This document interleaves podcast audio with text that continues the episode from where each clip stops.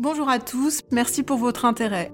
Je suis Caroline Goldman, psychologue pour enfants et adolescents, j'ai un doctorat, j'ai enseigné 15 ans à l'université, publié quelques livres, et je reçois et soigne des enfants depuis presque 20 ans en cabinet libéral. Mon métier me passionne chaque jour et je ne me lasse pas d'en parler. Cette série de podcasts s'inscrit dans une démarche d'information et de prévention en santé mentale de l'enfant. Je n'aborderai pas ici ce que chacun sait. Vous ne m'entendrez pas louer les vertus de l'amour ou condamner la maltraitance. Ces vérités me semblent aujourd'hui admises par tous, je m'en réjouis, et je pense n'avoir rien à apporter dans ces registres. Mon objectif est ailleurs et il est double. D'abord, synthétiser des dimensions éducatives fondamentales qui me semblent trop peu abordées de manière générale. Par exemple, comment apprendre aux enfants à gérer la frustration à partir de l'âge d'un an et de façon réaliste? Comment leur donner vraiment confiance en eux? Comment leur annoncer les mauvaises nouvelles, etc. Ensuite, j'observe avec une certaine perplexité qu'en 2022, il existe toujours un fossé immense entre certaines réalités indiscutablement démontrées par la science et ce qui est véhiculé dans les médias, parfois d'ailleurs en se réclamant d'inspiration scientifique. Je pense par exemple au haut potentiel intellectuel, à l'hypersensibilité ou à l'éducation positive bienveillante.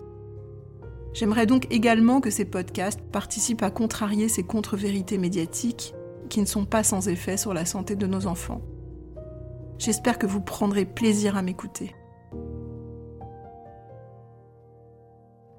Je suis très heureuse d'avoir ici l'occasion de remercier la revue Carnepsy que tous mes maîtres à penser ont fait vivre, qui continue à donner toute sa place à la clinique psychanalytique malgré les pressions contemporaines, et avec laquelle je suis aujourd'hui honorée de collaborer. Tous les épisodes de ce podcast seront publiés dans leur prochain numéro, vous pourrez donc les y retrouver dans leur version écrite. Autocritique de la psychanalyse. La psychanalyse est née autour de 1900 sous l'impulsion de Sigmund Freud, un médecin neurologue autrichien. Ce qu'on appelle la psychanalyse désigne en réalité deux dimensions assez différentes. Elle est d'abord une théorisation de l'appareil psychique, c'est-à-dire un schéma de compréhension de ce qu'il se passe dans la tête des humains. Cette théorisation est née d'observations de malades mentaux dans les hôpitaux psychiatriques. Elle se charge donc essentiellement de décrire et d'expliquer la logique de la souffrance et de la folie. Mais elle ne s'arrête pas là. La psychanalyse s'intéresse aussi depuis son commencement à comprendre les rouages de l'amour, des rêves, de la foi, de la violence, de l'intelligence, du désir, des groupes, de l'art, du langage, de la création, de l'humour ou encore de la guerre. La psychanalyse est donc une compréhension théorique de l'appareil psychique. Mais elle est aussi, en second lieu, une méthode thérapeutique, qui a émergé il y a un siècle sous la forme de cures pour les adultes que les psychanalystes allongeaient plusieurs fois par semaine sur un divan, puis cette méthode s'est assouplie, a diminué en fréquence hebdomadaire et, et s'est peu à peu étendue à des consultations thérapeutiques d'inspiration analytique pour les adultes, mais aussi pour les couples, les familles, les enfants et les adolescents, le tout bien évidemment en face à face, donc sans divan, et elle a par la suite encore multiplié ses formats d'application. Il n'est pas rare de la voir aujourd'hui prendre des contours de guidance parentale, mais aussi de séances de psychodrame, c'est-à-dire de jeux de rôle thérapeutiques, d'ateliers contes, de psychothérapie institutionnelle ou encore de chuchotements aux oreilles des bébés placés en pouponnière, etc. La psychologie est une discipline assez récente. Autrefois, les troubles mentaux étaient pris en charge par des médecins qui imaginaient la souffrance psychique due à des maladies des nerfs, un genre de défaut de câblage dans le cerveau relevant de la même logique que toute autre maladie somatique. La discipline psychologie est donc née en même temps que l'émergence de la psychanalyse puisqu'elle a donné un sens psycho-affectif à la folie. Soudainement, on mettait en lien les psychoses autistiques de bébés d'orphelinat roumains avec leur carence affective, la mélancolie de Camille Claudel avec le rejet haineux de sa mère lorsqu'elle était enfant, les passages à l'acte violent des adolescents avec la violence des relations qu'ils subissaient à la maison, les crises de convulsion des patientes hystériques de Charcot avec l'atmosphère de séduction incestuelle qui régnait dans leur famille, etc. Freud et ses contemporains ont ainsi réussi à recouper les indices de réaction qu'ils observaient d'un individu à l'autre et à tisser des liens d'une extrême précision qui ont peu à peu permis de théoriser une certaine logique de l'affectivité qui a emprunté le nom d'inconscient. Pourquoi ce mot portant en lui l'idée de non-conscience? Car cette logique s'éloigne de l'immédiatement perceptible qui caractérisait autrefois l'approche médicale des troubles mentaux et ne lui donnait aucun sens. Les patients semblaient frappés de pathologie mentale comme ils l'auraient été par la foudre, donnant lieu à des symptômes anarchiques déliés de toute causalité. j'ai tenté de dévoiler dans un précédent podcast les grands principes de la psychopathologie psychanalytique, le mot est un peu effrayant mais le podcast est très simple à comprendre, qui me semble constituer le principal apport de la psychanalyse dans le soin des troubles mentaux, car cette classification m'apparaît comme la plus proche de la réalité des souffrances psychiques humaines et par conséquent potentiellement des bons axes de soins. La psychanalyse, qui a donc largement contribué à faire naître la psychologie, est toujours présente dans de nombreux secteurs de la recherche en psychologie, mais elle cohabite dorénavant de plus en plus avec d'autres approches théoriques, dont certaines n'appréhendent pas du tout la vie psychique de la même façon et rejoignent grandement les perspectives somatiques, inéistes et même précisément neurologiques qu'autrefois. La vague des thérapies cognitives et comportementales ou TCC remporte ainsi depuis une dizaine d'années un succès certain, notamment dans les universités françaises sur l'impulsion des classifications nosographiques américaines. Je pense ici au DSM. Dans ce courant dit neuroscientifique, l'inconscient constitué par l'histoire singulière et intime du sujet n'a à nouveau plus beaucoup de place. Les troubles mentaux sont renommés troubles neurodéveloppementaux et sont envisagés comme neurologiques donc innés. Les protocoles de soins n'ont donc plus besoin d'aller chercher leur source dans la logique de l'affectivité des sujets, ils se contentent de les aider à s'acclimater à leur réalité prédéterminée et utilisent des solutions pharmacologiques, des médicaments donc pour agir sur leurs effets symptomatiques. La psychanalyse est aujourd'hui âprement critiquée par un courant scientiste avide de transparence et de maîtrise, de protocoles d'évaluation et de rendement. Ce courant a déjà orienté des décisions politiques allant dans le sens de l'éviction de la psychanalyse, hors des programmes universitaires et des lieux de soins. Je pense ici à l'arrêté du 10 mars 2021 relatif à la définition de l'expertise des psychologues. Les critiques qui sont adressées à la psychanalyse sont souvent passionnelles, colorées par une grande ignorance, mais certaines d'entre elles se rapprochent néanmoins de réalités sur lesquelles elles ne me semblent pas avoir suffisamment pris la parole, que ce soit pour s'en excuser ou pour s'en justifier. J'aimerais que ce podcast, dont le contenu n'engage absolument que moi-même, aborde ces points un par un et participe ainsi à accélérer et préciser ses mises à jour, ses consensus et ses objectifs. En pointant dans un premier temps les raisons de son déclin que je diviserai en deux parties, les reproches justifiés et les reproches injustifiés, puis les raisons de l'espoir de réhabilitation qu'elle m'inspire. Abordons donc d'abord les reproches justifiés. Ce paramètre pourra sembler anecdotique, mais je ne le trouve pas tant que cela, car il parle d'intégrité, donc de confiance. Il porte sur le fait que certains psychanalystes ont longtemps exigé d'être payés en espèces. C'est à mon sens injustifiable sur le plan théorico-clinique, et je suppose que la profession s'est affiliée à cette idée car je ne connais plus aucun psychanalyste qui l'impose à ce jour. Ensuite, le silence. Rester silencieux face à un patient adulte est défendable, s'il est susceptible d'en tirer un profit singulier. Je pense à certains patients dont la labilité hystérique suffit à habiter les séances et à soutenir leur associativité, ou à d'autres qui n'ont jamais été écoutés. Pour cela, le silence attentif du psy peut être un véritable remède à leur manque. Mais face à des enfants, des adolescents ou des patients déprimés, ce silence euh, de principe me semble absolument injustifiable. Combien de témoignages d'adultes nous relatent des souvenirs de séances interminables et glaçantes les ayant laissés encore plus démunis qu'ils n'y étaient entrés Heureusement, là encore, de telles séances ne me semblent plus exister dans les pratiques actuelles de la psychanalyse. Un reproche qui lui est fréquemment fait est également de demeurer opaque et hautaine. Sébastien Dupont, maître de conf à Strasbourg et psychanalyste, dans son ouvrage L'autodestruction du mouvement psychanalytique, dénonce la façon dont certains lacaniens en particulier se soumettent volontairement à une parole inintelligible et sacralisée, considérant comme blasphématoire toute tentative de comprendre, donc de remettre en question les textes freudiens ou lacaniens exactement comme pourraient être appréhendées les écritures saintes. Cette appréhension quasi religieuse de la psychanalyse tiendrait selon lui au fait qu'à l'époque de sa naissance, soit au début du XXe siècle, les religions avaient perdu de leur influence en Occident et avaient été progressivement remplacées par des idéologies politiques, scientifiques, économiques, liées à l'art ou encore aux pratiques occultes, etc. C'est une pensée intéressante, car notre époque contemporaine regorge d'autres croyances scientifiques porteuses de grands espoirs de découverte, malgré leur caractère objectivement léger.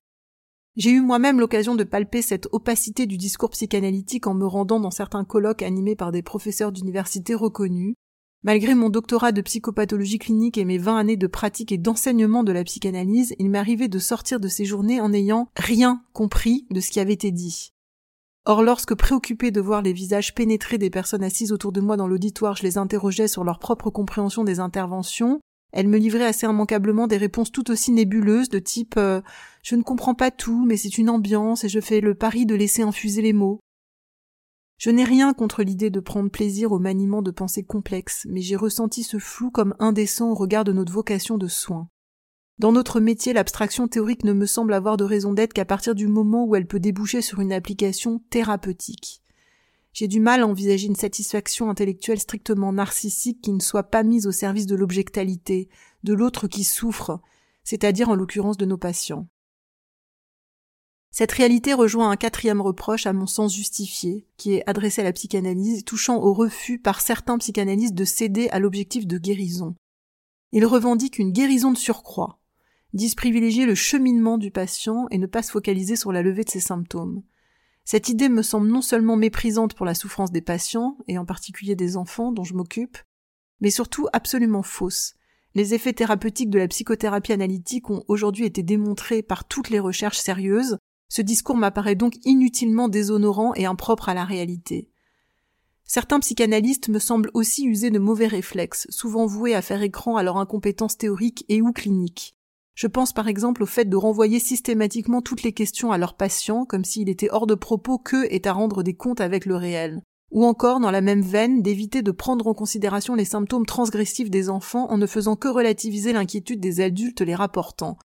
Combien de fois ai-je ainsi entendu des psys auxquels les parents relataient les troubles du comportement de leur enfant se contenter de leur répondre Mais pourquoi est-ce si difficile pour vous de supporter que votre enfant soit pénible? Face à ces scènes, je ne peux m'empêcher d'imaginer d'autres soignants, médecins, dentistes répondre à ces mêmes adultes, mais enfin, pourquoi est-il si difficile pour vous de supporter cette otite ou cet abcès dentaire? Les patients qui trouvent le ressort de consulter ne devraient jamais être accueillis par ce fumeux tour de passe-passe permettant au psy d'éviter d'avoir à se mettre au travail et de résoudre les problèmes qui lui sont apportés. À propos de la recherche, j'ai évoqué un peu plus tôt ma désolation d'entendre certains professeurs psychanalystes s'expliquer de façon incompréhensible dans des congrès ou séminaires. Sébastien Dupont, dans son livre, dénonce l'immobilisme de nombreuses écoles de psychanalyse. Je ne les ai personnellement pas fréquentées, mais je reconnais à travers ces descriptions l'immobilisme qui gangrène trop souvent les laboratoires de psychopathologie clinique. J'y ai vu des enseignants-chercheurs paralysés par les guerres d'ego, les conflits de loyauté et d'héritage, ne laissant que peu de place à la pensée, aux inspirations et surtout à la création, bref, au mouvement signant pourtant la bonne santé de tout projet. De Gaulle, lors d'une visite au CNRS en 64, avait osé cette phrase, je cite, Des chercheurs qui cherchent, on en trouve, mais des chercheurs qui trouvent, on en cherche. Fin de citation. Certains chercheurs osent indiscutablement le mouvement, l'évolution et le débat public, mais d'autres, trop nombreux, m'apparaissent comme de simples gardiens du temple, paradoxalement obsédés par l'idée de ne rien trouver, et prêts à déployer une énergie considérable pour étouffer tout mouvement créatif et ainsi qu'autour d'eux personne ne trouve rien non plus. Je pourrais citer ici l'exemple de la psychologie projective que je connais bien et qui est à mes yeux l'outil diagnostique le plus puissant qui soit. J'y ai consacré un précédent podcast. Pourtant, ce savoir-faire exclusif des psychologues, encore omniprésent dans toutes les universités et toutes les institutions il y a seulement 20 ans, a littéralement coulé depuis ce temps, faute de mise à jour de ces grilles d'analyse. J'ai enseigné pendant toutes ces années le Rorschach, le TAT, le CAT et le Pat Noir. Les cotations Rorschach sont restées inutilement longues et ont continué à noyer les étudiants dans des détails inutiles. La feuille de dépouillement du TAT a mis 20 ans à se mettre à jour, alors que tous ces enseignants connaissaient ses défauts et l'ont donc présenté comme dysfonctionnel à au moins 20 promotions d'étudiants. Je n'ai par ailleurs jamais croisé la route d'un modèle de compte-rendu de restitution ayant une visée thérapeutique pour les patients en dehors de ceux que j'ai moi-même élaborés. J'ignore si cet état de fait est rattrapable. Aujourd'hui, cette pratique a quasiment disparu de la psychologie clinique et les tests attentionnels, si pauvres en informations, semblent malheureusement avoir pris tout cet espace abandonné. Le professeur Bruno Falissard dit qu'il faut déringardiser la psychanalyse en changeant son vocabulaire. J'ai abordé plutôt son caractère parfois opaque, ce qui ne peut qu'être mis en lien avec l'absence de consensus et de mise à jour de ces concepts par les écoles de psychanalyse et les laboratoires universitaires. Certaines notions centrales ne mettent ainsi à peu près personne d'accord, et ce là encore depuis plusieurs décennies. Je pense par exemple aux notions d'état limite de l'enfance, de narcissisme ou de clivage, Sébastien Dupont parle chez les psychanalystes d'un interdit de débattre. Mais comment faire vivre et transmettre des concepts indéfinis? Nos patients, eux, sont très concrets et leur souffrance exigeante. À propos de la clinique infantile, je déplore également plusieurs manquements qui me semblent avoir largement contribué à rendre la psychanalyse impopulaire auprès des parents. D'abord, certains psychanalystes pour enfants refusent encore aujourd'hui fermement toute évaluation cognitivo-intellectuelle. Or, je ne vois pas comment apaiser la souffrance d'un enfant déficient, par exemple, sans évaluer ses processus de pensée, afin d'aménager sa scolarité dans un sens salutaire pour lui. S'il a 62 QI, il ne pourra pas s'épanouir à l'école avec une simple thérapie. Les collègues qui dirigent des CESAD ou des CAMS sans jamais effectuer le moindre bilan cognitif me semblent faire prendre des risques à leurs patients. Ensuite, je trouve que l'application thérapeutique de la psychanalyse pour les enfants tarde à se moderniser et à officialiser ses méthodes de travail. Le schéma de thérapie analytique individuelle en face à face apparaît toujours préférentiellement plébiscité à notre époque. Or, je le trouve personnellement plutôt inadapté à la clinique infantile. Les vies d'un enfant et d'un adolescent sont complètement différentes, l'enfant cohabitant avec ses parents ou éducateurs et dépendant entièrement d'eux à tous les niveaux. La question de mettre au travail son environnement m'apparaît donc fondamentale. Or, certains psychanalystes puristes refusent de prendre en compte l'implication de l'environnement dans ses effets pathogènes. Pour eux, tout relèverait de la réalité psychique interne, subjective, sans point de jonction avec le réel externe. Sébastien Dupont observe lui aussi ce refus que la psychanalyse pourrait avoir une fonction socialisante, adaptative ou éducative comme si le psychanalyste était uniquement là pour aider le patient à faire son propre chemin, nourrir son individualité et son autonomie hors de la société et de ses semblables, voire contre eux. Il cite de grands auteurs français, par exemple Elisabeth Roudinesco aurait dit dans un documentaire que le travail analytique est un travail d'autonomie dans lequel la personne a à se séparer, à faire des ruptures avec ce qu'a été sa famille, ses relations, à devenir un sujet capable de vivre sans être inféodé à des modes de pensée qui ne sont pas les siens. Lucien Israël aurait écrit, je cite, qu'une grande partie de toutes les psychanalyses consiste à débarrasser le patient de tous les modèles qu'on lui a proposés tout au long de sa vie et surtout dans sa jeunesse au cours de la formation de sa personnalité. Daniel Siboni aurait ajouté que la psychanalyse veut aider chacun à vivre son désir, etc. Dans une thérapie individuelle, on soutient directement l'enfant et on aide à symboliser sa problématique, sa souffrance, les manques et les fêlures de ses figures parentales. Mais on ne peut se contenter de le pousser vers l'autonomie. Comme le dit très justement Sébastien Dupont, l'individu ne s'épanouit pas dans le désert, mais bien dans le lien aux autres.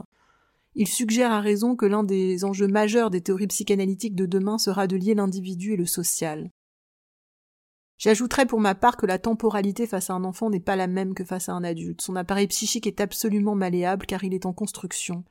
Tout peut donc structurellement changer à partir du moment où l'on lui offre les propositions relationnelles dont il a besoin au quotidien.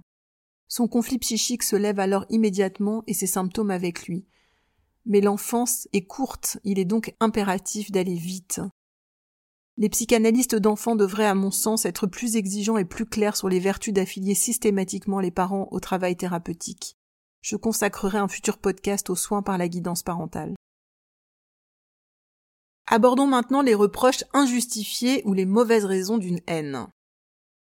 D'abord, les principaux détracteurs de la psychanalyse sont rarement des professionnels qui passent leur journée à observer et soigner les troubles psychiques de patients en souffrance. Ils ne sont le plus souvent même pas formés à la psychologie, mais affirment de façon péremptoire s'être renseignés sur une discipline plébiscitée par plusieurs générations de soignants hospitalo-universitaires et s'autoriser en toute modestie à venir leur expliquer comment ils se sont trompés à propos du fonctionnement psychique humain. Aujourd'hui, les ennemis de la psychanalyse ont des visages variés, celui de scientistes en lutte contre les sciences humaines, de représentants français de l'éducation positive, de certaines associations de parents d'enfants autistes ou transgenres, pas toutes, heureusement, puis d'autres suivent. Certains civils ignorant eux aussi tout de la psychanalyse et de ses effets sur les patients, entreprennent de répandre leur vérité sur ce qu'ils croient en savoir. Je pense par exemple à certains étudiants de licence menant des propagandes sur les réseaux sociaux avant même d'avoir fait le moindre stage en psychiatrie, ou à des dessinatrices de BD retranscrivant des données absolument candides collant sans aucun recul au, discours manifeste de leurs uniques personnages témoins, etc. Malraux observait, je cite, que pour l'essentiel, l'homme est ce qu'il cache, un misérable petit tas de secrets. Je ferme le guillemet. Freud avait prévenu que la psychanalyse serait ardemment combattue car elle heurterait ceux qui refusent de voir leur inconscient, et en particulier leurs pulsions agressives et sexuelles estimées honteuses. La psychanalyse a l'art de débusquer les conflits psychiques, elle constitue en cela une menace redoutable pour ceux qui se mentent à eux-mêmes et tentent de faire illusion auprès des autres. Et lorsque l'information déplaît, certains préfèrent, comme les rois d'autrefois, couper la tête des messagers. Haïr la psychanalyse, c'est rejeter toutes les interprétations qui pourraient en dire davantage sur soi-même, mais aussi sur ceux qui nous entourent. Au cours des dernières années, on a ainsi pu voir s'unir plusieurs personnalités pour revendiquer publiquement l'inexistence de l'inconscient. un chercheur ingénieur paranoïaque, assoiffé de maîtrise et n'ayant jamais croisé le moindre patient, une réalisatrice de documentaires monothématiques et autoproduits recalés en psycho et obéissant à des manœuvres de séduction perverse pour piéger ses interviewés, une ancienne adepte de secte, obsédée par l'idée de dénoncer des phénomènes d'emprise y compris imaginaires, un ancien prêtre fasciné par la question de l'agressivité, ayant probablement trouvé dans la psychanalyse un ennemi externe arrangeant, ou encore des vendeuses de rêves de surdons ou d'hyper-bienveillance, usant d'illusions pour manipuler le grand public et le transformer en acheteur crédule de livres et de formations. Il n'est pas difficile de deviner le bénéfice pour ces personnalités de ne pas braquer les projecteurs sur leurs propres inconscients et d'encourager le monde tout autour d'eux à opérer le même déni. Cette réalité me fait associer avec l'un des freins majeurs des défenseurs de la psychanalyse. Je pense ici au fait que nous ne nous autorisions pas, pour des raisons déontologiques, à entrer dans toutes les batailles publiques avec nos détracteurs, car certains d'entre eux sont des patients, des usagers du soin psychique, et le fait que nous percevions assez rapidement les ressorts de leur haine, qu'elle relève de l'ignorance, de la fragilité psychique, du désespoir, des déplacements projectifs, ou disons-le sans phare car cela arrive d'une certaine inintelligence, eh bien cette clairvoyance nous plonge malgré nous dans une posture asymétrique de soignants conditionnés à respecter notre code de déontologie et notre engagement de bienveillance. Les psychanalystes ont un devoir de réserve, ils sont formés à manier l'analyse du moi comme un outil d'élaboration et de soin, et refusent de s'en servir comme d'une arme. Leur savoir a pour viser le bien-être, ils ont appris à se taire devant les dysfonctionnements des sujets qu'ils relèvent de l'inhibition intellectuelle, de la souffrance psychopathologique ou de la destructivité. Ce même ressort est convoqué lorsqu'un papa d'enfant autiste, lui-même vraisemblablement paranoïaque, court les espaces médiatiques pour opposer à des pédopsychiatres ce qu'est réellement l'autisme, en croyant sincèrement leur révéler quelques vérités, ou qu'une maman manifestement schizophrène, avec toute l'angoisse associée à cette maladie, dénonce le placement judiciaire de ses enfants à cause d'une expertise jugée par elle inadéquate. Qui aurait le goût d'opposer publiquement à ses patients en authentique détresse que leur souffrance a peut-être précédé celle de leur enfant et que museler les experts travaillant avec la psychanalyse est peut-être un moyen d'éviter la confrontation avec cette réalité. Aucun soignant ne le ferait publiquement, bien sûr, mais pendant ce temps, un seul son de cloche est entendu et il est si simple à comprendre. La psychanalyse est une théorisation complexe du fonctionnement psychique et demande de nombreuses années de formation et de supervision pour être maîtrisée. Elle exige aussi un soin forcément engagé, profond, parfois éprouvant et long. Dans mon podcast intitulé La psychopathologie psychanalytique, je détaille les cinq principales raisons de souffrir et pointe leurs origines fréquentes dans les dysfonctionnements des liens parents-enfants au cours de la petite enfance. Eh bien, cette linéarité acquise pour toute la pédopsychiatrie il y a encore dix ans n'est aujourd'hui plus présentable sur la scène publique. La vérité est devenue honteuse. Alors comment en est-on arrivé là? Je pense que ce temps et cette profondeur s'inscrivent d'abord en contresens de la politique de santé dorénavant guidée par un clientélisme électoral assez cynique. Certaines associations d'usagers ont en effet fini par valider ou censurer des tests de psychologie en développant des réactions militantes parfois extrêmement offensives pour empêcher l'exposition de ce qui ne leur convenait pas. Je me suis ainsi entendu décourager en 2021 d'initier un colloque sur la transidentité, les organisateurs ont eu peur pour leur intégrité physique. Et les politiques n'ont jamais rien protégé, n'hésitant pas à se laisser instrumentaliser et à jouer le jeu de ce clientélisme. Je pense par exemple à la secrétaire d'État chargée du handicap, Sophie Cluzel, qui, sans aucune qualification en psychologie de l'enfant, avait demandé publiquement en 2019 à ce que, je cite, on arrête de parler de psychiatrie pour la prise en charge de l'autisme. Et pendant ce temps, nos ténors du soin, pédopsychiatres, chefs de service n'étaient plus consultés. Or, la pression de ces associations militantes est entrée en écho avec les intérêts de l'industrie pharmacologique, qui elle aussi a tout intérêt à nier l'existence de l'inconscient et du conflit psychique. Aborder le psychisme humain comme un cerveau flottant dans un bocal, dégagé de toute histoire affective et de toute influence de l'environnement, étant bien plus favorable à la vente de molécules médicamenteuses. Alors voilà où nous en sommes. Les électeurs consommateurs ont pris le pouvoir et ont fait tomber leurs maîtres. Mais ces maîtres savaient soigner, ce que les illusions thérapeutiques et les molécules ne savent pas faire. La réalité de la pédopsychiatrie aujourd'hui est absolument dramatique. Les pédopsychiatres ne reçoivent aucun enseignement en psychopathologie psychanalytique. Les psychologues sont pour moitié des neuropsychologues peu ou pas du tout formés au conflit psychique. Ils ne font plus de lien entre l'histoire affective, la santé de la famille élargie et les symptômes de l'enfant. Ils relativisent les troubles du comportement ou demandent aux enseignants de s'y acclimater et médiquent de façon grandissante des enfants de plus en plus jeunes. Parallèlement à cela, faute de soins pertinents, efficaces et rassasiants, germe un marché de la maladie imaginaire et des diagnostics farfelus dans les médias. Les stars s'illustrent dans des vidéos Facebook pour témoigner de leur appartenance à des entités nosographiques qui n'existent pas, HPI, hypersensibilité. Des personnalités parfaitement secondarisées et labiles se prétendent autistes. Une bonne portion des élèves y disent quelque chose. Les adolescents bondissent sur les étiquettes chargées de désigner leur style sexuel. Et aux États-Unis, plus d'un enfant sur dix est sous Ritaline pour TDAH.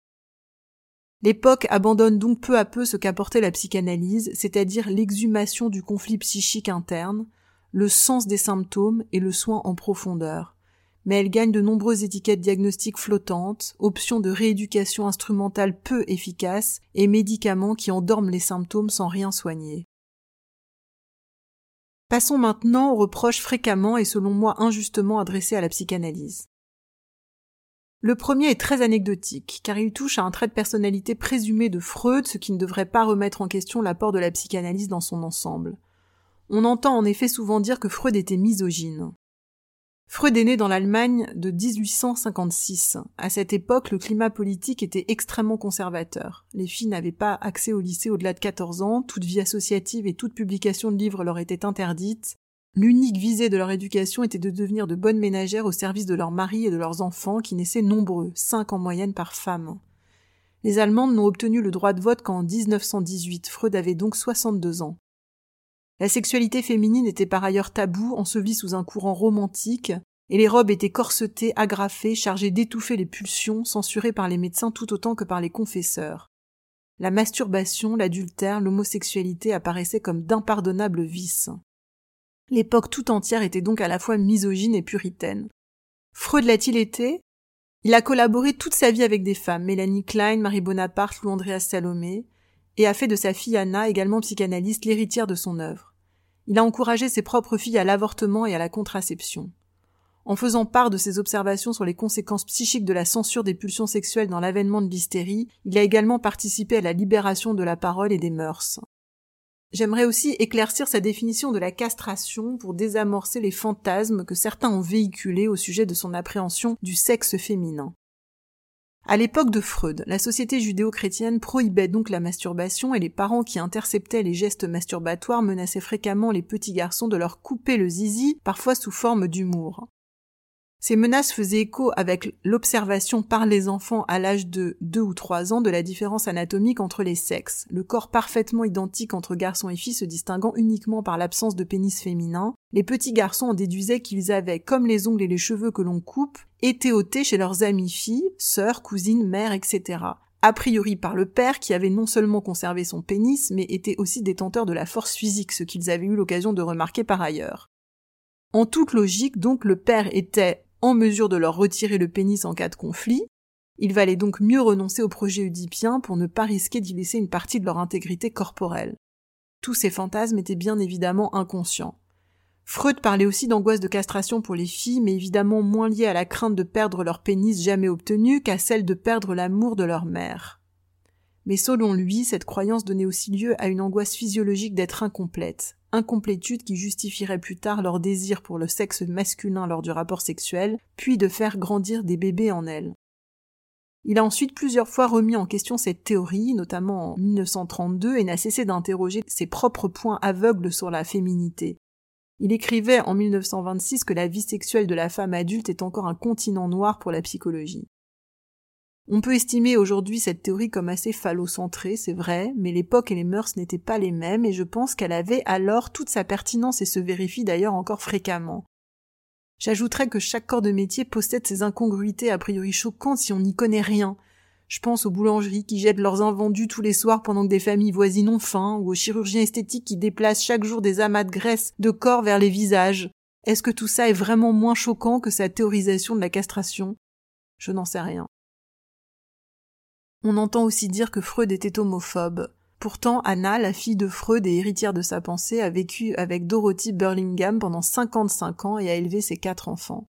Son père a écrit considérer qu'il s'agissait là d'une famille. En 1935, il écrit à une mère cette lettre très touchante. Je cite. Chère madame, je crois comprendre dans votre lettre que votre fils est homosexuel. Je suis très surpris que vous n'utilisiez pas ce terme vous-même dans la description que vous me faites de lui. Puis-je vous demander pourquoi vous évitez de l'employer? L'homosexualité n'est certainement pas un avantage, mais elle n'est pas honteuse, perverse ou dégradante, elle ne peut être classifiée comme une maladie. Nous la considérons comme une variation de la fonction sexuelle produite par un arrêt spécifique dans le développement sexuel. Bien des individus fort respectables à des époques anciennes et modernes étaient homosexuels et l'on retrouve parmi eux certains des plus grands hommes de notre temps, Platon, Michel-Ange, Léonard de Vinci, etc. Il est extrêmement injuste, mais aussi cruel de persécuter les homosexuels comme des criminels. En me demandant mon aide, j'imagine que vous me demandez si je peux supprimer l'homosexualité et la remplacer par une hétérosexualité plus normale. La réponse est que d'une manière générale, nous ne pouvons rien promettre. Ce que l'analyse peut faire pour votre fils s'apparente à autre chose. S'il est malheureux, névrosé, déchiré par des conflits intérieurs et introverti dans sa vie sociale, l'analyse pourra lui apporter l'harmonie, la paix de l'esprit, une efficacité pleine et entière, quel que soit son état qu'il reste homosexuel ou qu'il soit transformé. Si vous en décidez ainsi, il pourrait suivre une analyse avec moi. Bien cordialement et avec mes meilleurs sentiments, Freud. Je ferme les guillemets. Il faut par ailleurs avoir à l'esprit que l'homosexualité n'a été supprimée qu'en 1973 de la liste des pathologies dans le DSM, le fameux manuel américain de référence en psychiatrie n'incluant aucune notion de psychanalyse. On entend aussi qu'en psychanalyse, tout est de la faute des mères. J'ai abordé ce point dans mon podcast présentant la psychopathologie psychanalytique, je répéterai donc ici ce passage. Est-il vraiment original de penser que les enfants sont impactés par la personnalité de leurs parents, de tous ceux qui les élèvent, et que les mères ont longtemps tenu une place privilégiée dans ce paysage? En partageant leur quotidien pendant leurs premières années de construction, les enfants éprouvent sans aucun recul les enthousiasmes et les peines de leurs parents, l'atmosphère dans laquelle ils vivent, leur façon de réagir au monde et de gérer les conflits. Ils s'identifient à eux pour grandir et finissent d'ailleurs si souvent par leur ressembler. Les parents se trouvent donc tout à la fois impliqués derrière la majorité des ressources psychiques de leurs enfants et de leurs soucis, ce qui ne signifie pas qu'ils sont coupables de ces derniers, car chaque parent a été un enfant lui-même structuré par un environnement familial. On voit donc bien l'incongruité qu'il y aurait à pointer une faute dans ce schéma. Un parent crie bien souvent sur son enfant comme on a crié sur lui. Alors le grand-père est-il coupable? Mais lui aussi a été l'enfant d'un système, alors doit-on pointer la responsabilité de l'arrière-grand-mère? Ce serait injuste et sans fin. Le psychanalyste préfère parler de longs fleuves transgénérationnels porteurs de répétition. La psychothérapie analytique permet de l'intercepter, de le comprendre et d'y mettre fin en profondeur avec une grande tendresse pour chacun de ses destins malmenés. On entend enfin que la psychanalyse diabolise l'enfant en lui imputant une excitation de nature sexuelle, en lui inventant des fantasmes oedipiens qui n'existent pas. J'ai du mal à croire que tout parent ayant eu à élever un enfant puisse nier la charge majeure d'excitation que transporte son corps, sa motricité, ses mots et ses instincts de voir et d'être vu. Cette excitation n'est évidemment pas sexuelle au sens de la sexualité génitale, puisque les organes sexuels de l'enfant ne seront matures qu'à partir de l'âge de 14 ans mais l'excitation sexuelle prégénitale au sens où Freud l'entendait, c'est-à-dire portée sur les zones de la bouche, de l'anus, du prépuce ou du clitoris. Quant au complexe d'Oedipe, voici ce que j'en ai personnellement perçu, bien indépendamment de ce que j'ai appris à l'université. À l'âge précis de quatre ans et demi, mes trois filles se sont subitement mises à se déguiser en princesse à 19h30 précise, juste avant que leur papa ne rentre du travail. Elle complétait généralement la tiraille en allant chercher mes propres attributs de féminité, chaussures à talons, sac à main, rouge à lèvres, et minaudait devant lui de façon particulièrement mignonne. Simultanément, elles ont toutes commencé à m'adresser des pics, eux aussi absolument nouveaux, comme des câlins qui font mal ou des répliques de type T'es grosse maman, mais non je rigole. Après quelques mois, tout ça s'est absolument dissous. J'ai ensuite eu un petit garçon et le voyage a été tout à fait différent. Le week-end, il me rejoignait le matin dans mon lit lorsque son papa était parti, fermait la porte à clé de l'intérieur, cachait la dite clé et m'expliquait faire ça pour qu'on soit un peu tranquille, je cite. Il me répétait toute la journée combien j'étais belle et mes robes aussi, et il a un jour également flanqué un coup de bâton dans le bas du dos de son père, dans un contexte relationnel par ailleurs excellent, ce qui a ajouté à notre torpeur. À cette même période, certains soirs à table, après de gros câlins digestifs sur mes genoux, il était submergé par d'intenses chagrins et avait des mots apparemment totalement incongrus qui signifiaient à son père qu'il ne faisait pas partie de la famille. Sans cette grille de lecture du complexe de l'ensemble de ses attitudes nous aurait toutes semblé bien étranges. Les décrypter nous a permis de suivre les préconisations de Freud, c'est-à-dire de prendre la mesure du conflit psychique authentique qui animait nos enfants, car il n'est pas du tout confortable de devoir renoncer à la conquête amoureuse de son parent de sexe opposé et d'éprouver la rivalité avec son parent de même sexe. Cela nous a aussi encouragés à afficher la solidité de notre lien amoureux de couple pour ne pas faire flamber les fantasmes de nos enfants, par exemple en répondant à mon petit garçon Ah non, moi je suis heureuse que papa soit dans notre famille, on s'aimait avant que tu naisses, et tu es d'ailleurs né de cet amour. Cela nous a aussi permis de faire prévaloir le courant tendre, pour reprendre la formule freudienne, entre mère et fille, puis entre père et fils, pour apaiser ces conflits de rivalité avec sagesse, sans nous ruer dedans et céder à des combats immatures de territoire. Dans mon cabinet de psychologue, le complexe de m'apparaît comme un simple marqueur de la bonne santé psychique des enfants.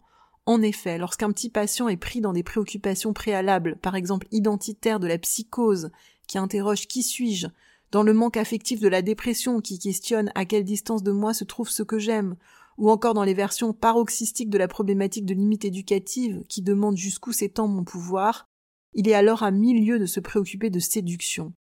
Alors que lorsqu'un enfant se montre curieux de savoir comment on fait les bébés ou toute autre question déplacée sur les origines, qu'il va épier la chambre de ses parents par le trou de la serrure ou éclate de rire en entendant parler de bisous entre filles et garçons, le chemin vers le dip est engagé, et si rien de grave ne lui arrive sur le plan psychique d'ici l'âge de quatre ans et demi, il y atterrira pour ne plus en sortir. Ses préoccupations amoureuses le mèneront vers une vie riche en rencontres et en saveurs pulsionnelles bien dosées, entre connexion à son monde interne et accès au refoulement. Voilà ce qu'est pour moi le DIP, l'ultime indice de l'accès à la névrose, autrement dit, d'une bonne santé psychique. J'en arrive à la troisième et dernière partie de ce podcast, les raisons d'un espoir. J'aimerais d'abord répéter ici combien l'approche dite scientifique ne mérite pas d'être idéalisée, le psychisme humain ne sera jamais constitué par un simple amas de pensées contrôlables, et la psychologie ne pourra jamais se contenter de données strictement objectives, de discours manifestes, d'études neuronales, d'échelles ou de questionnaires d'auto-évaluation. Parce qu'entre ce que l'homme se dit et ce qui est, il y a un monde qui constitue le passage du conscient à l'inconscient. Malraux avait raison. Pour l'essentiel, l'homme est ce qu'il cache, c'est-à-dire un tas de secrets. Des millions d'euros sont aujourd'hui injectés dans les recherches en neurosciences, dont les découvertes ne cessent de confirmer ce que la psychanalyse sait depuis cent ans avec évidence. Par exemple que la qualité de l'attachement précoce est un facteur d'épanouissement pour la vie psychique, que la maltraitance blesse, ou encore que la dépression provient de chagrins infantiles ou conjoncturels n'ayant pas obtenu suffisamment de soutien affectif, et que pour la soigner il faut réoffrir au sujet ce soutien dans la réalité transférentielle et socio-relationnelle. La psychanalyse est toujours bien en avance sur tous ces sujets car seule la théorisation de l'inconscient a permis d'éclairer entièrement dans leur grande complexité les phénomènes psychiques humains. J'attends par exemple impatiemment le jour où des neurotransmetteurs nous expliqueront mieux que ne le fait la psychanalyse les soubassements de l'anorexie du nourrisson, des scarifications ou du suicide adolescent. L'opposition entre psychanalyse et neurosciences est d'autant plus incongrue que les psychanalystes ont toujours admis l'impact de l'affectivité sur la vie neuronale et ont toujours recouru à la pharmacologie en cas de besoin. Ils estiment simplement que cela ne suffit pas, que la prise de neuroleptique d'un patient schizophrène, par exemple, ne remplacera jamais l'élaboration des soubassements traumatiques de son repli précoce dans le délire ou que prescrire un célèbre psychostimulant à un enfant ne pourra jamais se faire sans comprendre comment il en est arrivé, du fait de son histoire affective et familiale, à un tel niveau de chute attentionnelle et ou d'agitation. J'ai déjà évoqué plusieurs fois les limites du discours conscient, l'écart entre ce que l'on raconte de nous et ce qui est réellement. J'ai partagé dans l'un de mes récents podcasts, l'ode au test projectif, les surprises incroyables qu'avaient pu me révéler certaines rencontres avec de jeunes patients. Dans mon podcast sur le TDAH, j'ai également illustré quelle détresse psychopathologique donc intime pouvait se nouer derrière ce trouble surdiagnostiqué aujourd'hui.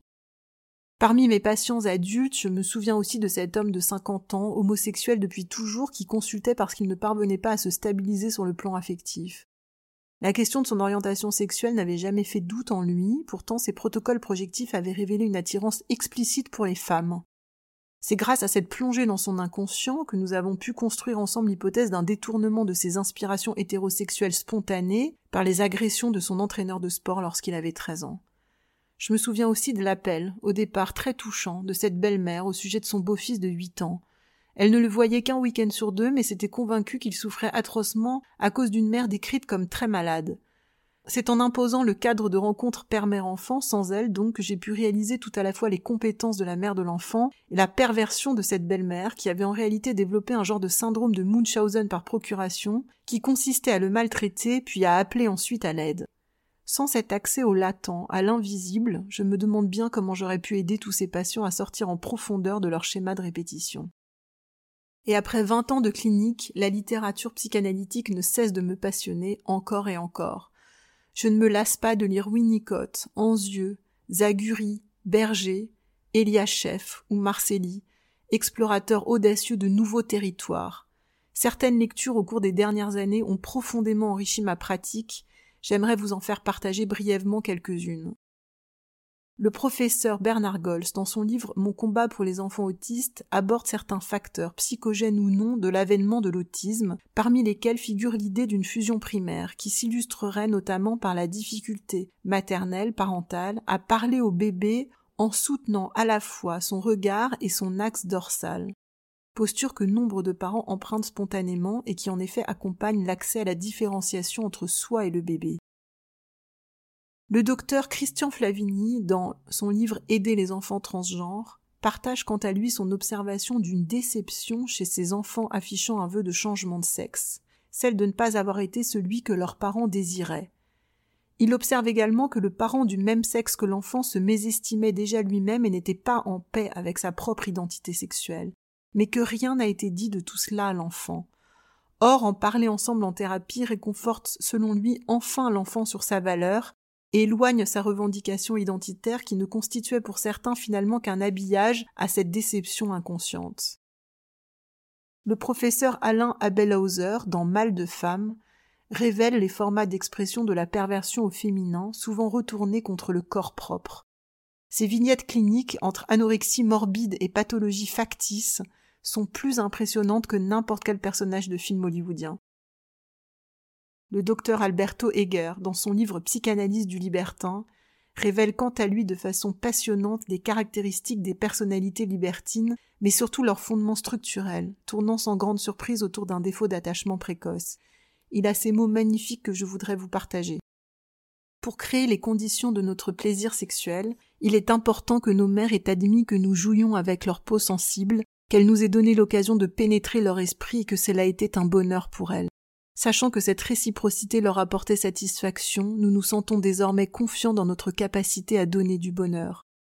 Or, rater cette circulation sensuelle impose de la rechercher sans cesse, par des moyens fortuits et auprès de personnes trouvées par hasard. Voilà pour ces récentes lectures utiles que je n'avais pas encore évoquées dans mes précédents podcasts. Elles sont évidemment potentiellement déclinables à l'infini. Si vous souhaitez compléter cette bibliographie, je vous conseille, à propos de l'efficacité de la psychanalyse, le livre de Genaël Vicentini, qui a également décliné son livre en article. Il est maître de conférences en psychopathologie clinique et son article s'appelle 15 ans après le rapport de l'INSERM, de point l'efficacité de la psychanalyse réévaluée, dans la revue L'évolution psychiatrique en 2020. Si vous n'êtes pas psychologue et souhaitez découvrir de façon très concrète ce qui distingue le psychanalyste d'un autre psy, j'ai récemment découvert le travail d'un collectif qui s'appelle Ce que dit vraiment la psychanalyse et qui a une page Facebook qui décrit les écueils fréquents dans les prises en charge contemporaines et illustre de quelle façon la psychanalyse permet de ne pas tomber dans ces écueils.